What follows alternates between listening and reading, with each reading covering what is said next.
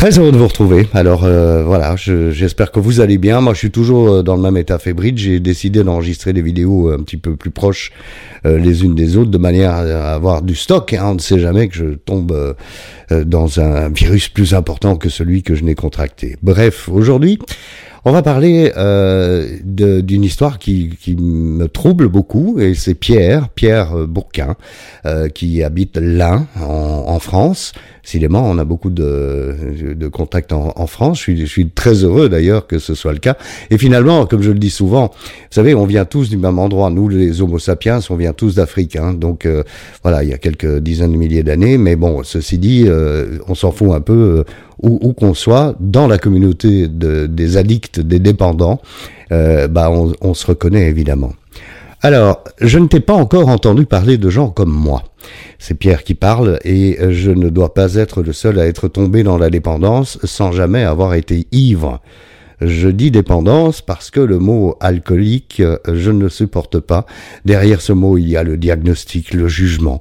C'est quasiment une injure. Par contre, j'ai compris et j'ai accepté euh, d'être d'être dépendant. Alors oui, euh, je suis assez d'accord avec euh, cette histoire. Moi, j'ai été un petit peu, euh, j'ai été sauvé euh, carrément par une association 12 étapes où le mot alcoolique est quand même un mot euh, qui est important dans la, oui, dans le, la reconnaissance de notre problème. Mais d'un autre côté, maintenant, je ne bois plus, je suis addict aussi à la bouffe. Hein, donc, est-ce que je suis un alcoolique ou je suis dépendant? Je suis dépendant, je suis un addict, je suis, peu importe. C'est pas très important, comme je le disais, c'est une question de communauté. Alors. Pierre a quand même une histoire waouh, qui m'a qui m'a touché. D'abord, il faut que je vous, je vous dise, on en est à 32 années d'abstinence. Hein, c'est largement plus que moi. Et c'est pas un concours. Aussi, ça, je voulais euh, dire parce que vous savez, on a tendance à dire, moi, euh, ça fait 30 ans que j'ai plus bu. Moi, j'ai fait un an que j'ai plus bu.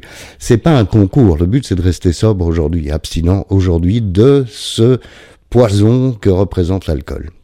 J'ai eu des ivresses, mais avec la tolérance, l'accoutumance, mon corps s'est très vite habitué à des doses d'alcool quotidiennes du matin au soir. J'étais alcoolisé, mais jamais ivre.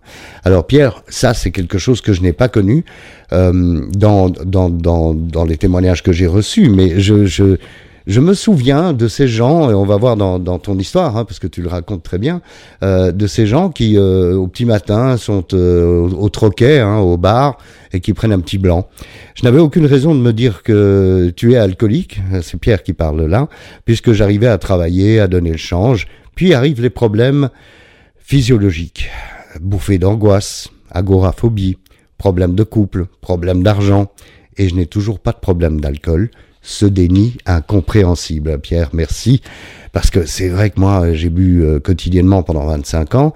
Euh, les, les, les huit dernières années étaient catastrophiques. J'avais un éveil en 2007, mais il a fallu attendre 2015 pour arrêter. Et donc, ces huit années supplémentaires de déni incompréhensible, parce que je savais bien qu'il y avait un problème. C'est quand même pas normal d'avoir des diarrhées chroniques, par exemple, hein, et euh, d'avoir euh, une espèce de colère, euh, de rancœur vis-à-vis de tout et de tout le monde. Heureusement, j'ai fait une rencontre qui m'a permis de me soigner et d'être un abstinent heureux depuis 32 ans donc. J'ai été aide-soignant pendant 20 ans, après m'être soigné moi-même, hein, c'est Pierre qui parle là, dans un centre de cure pour soigner des maladies alcooliques et des cas, des cas, j'adore ça, des cas comme moi, j'en ai croisé pas mal. Alors nous sommes tous des cas, hein, on est bien d'accord. Euh, après mon service militaire, j'ai racheté un petit commerce et avec ma femme et quatre employés, je l'ai fait grandir très vite et je suis devenu primeur en gros. Beaucoup de travail, des heures à n'en plus finir, du stress. Oui, c'est un vrai travail, ça, primeur. Hein. Mes journées commençaient par le bar pour prendre des dernières nouvelles et un petit blanc. J'adore ça. Mes journées commençaient par le bar pour prendre des nouvelles et un petit blanc. Et c'est là qu'on voit le, cercle vicieux qui s'installe, hein, Pierre. Et, on le connaît tous, ce cercle vicieux. Dans la matinée, un client et encore un petit blanc à, à midi. C'est bien normal. Un petit apéro dans l'après-midi. Un fournisseur, une petite bière le soir une partie de cartes. On est à quatre, donc quatre petits pots. Quand on renouvelle ça tous les jours, ou presque, on arrive à supporter des doses que peu de gens supportent. C'est la tolérance qui s'installe.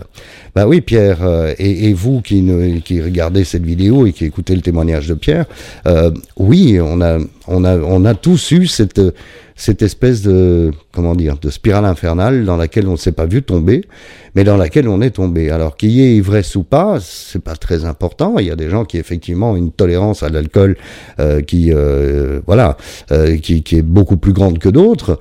Et d'ailleurs, la suite du témoignage de, de Pierre est très éloquent ou éloquente. On ne se voit surtout pas alcoolique. L'alcoolique, c'est celui qui a bu moins que moi.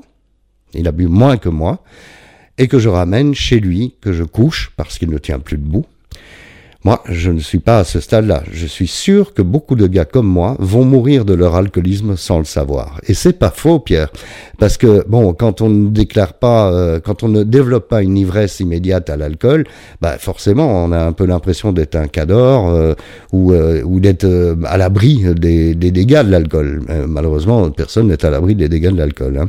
S'il n'y avait pas eu à un moment donné une prise de conscience, un déclic, j'aurais été de cela et en ayant eu une vie bien chaotique. Alors oui, c'est vrai que le déclic, euh, il faut qu'on l'ait. Hein. Le déclic, un jour, euh, toujours Pierre qui parle là, euh, un jour, je croise dans la rue un gars que je n'avais pas revu depuis trois mois.